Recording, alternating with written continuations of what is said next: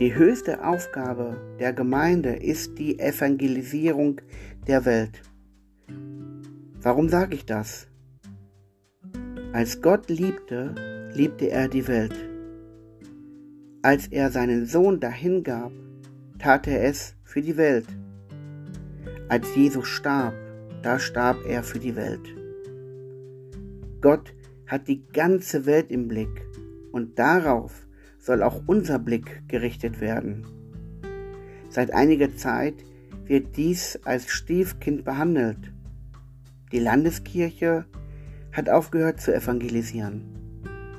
Die katholische Kirche spricht nur noch vom sozialen Evangelium.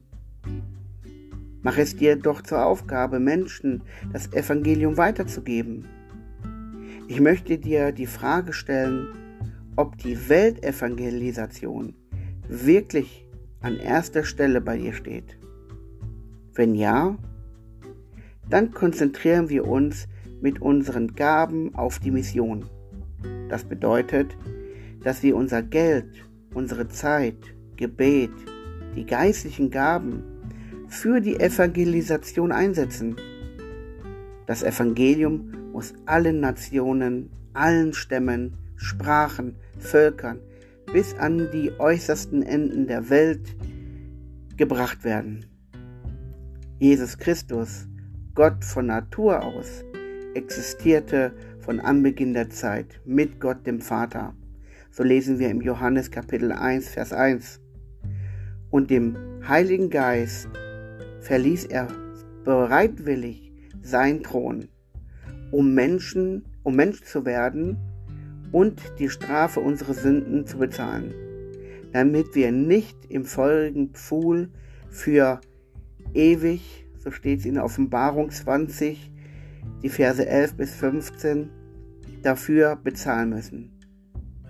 Weil des Menschen Sünde durch den Sünd, sündenfreien Erlöser Jesus Christus bezahlt wurde, kann Gott, der gerecht und heilig ist, nun unsere Sünden vergeben, wenn wir die Bezahlung durch Jesus Christus als unsere eigene annehmen können. So steht es auch in Römer 3, die Verse 21 bis 26.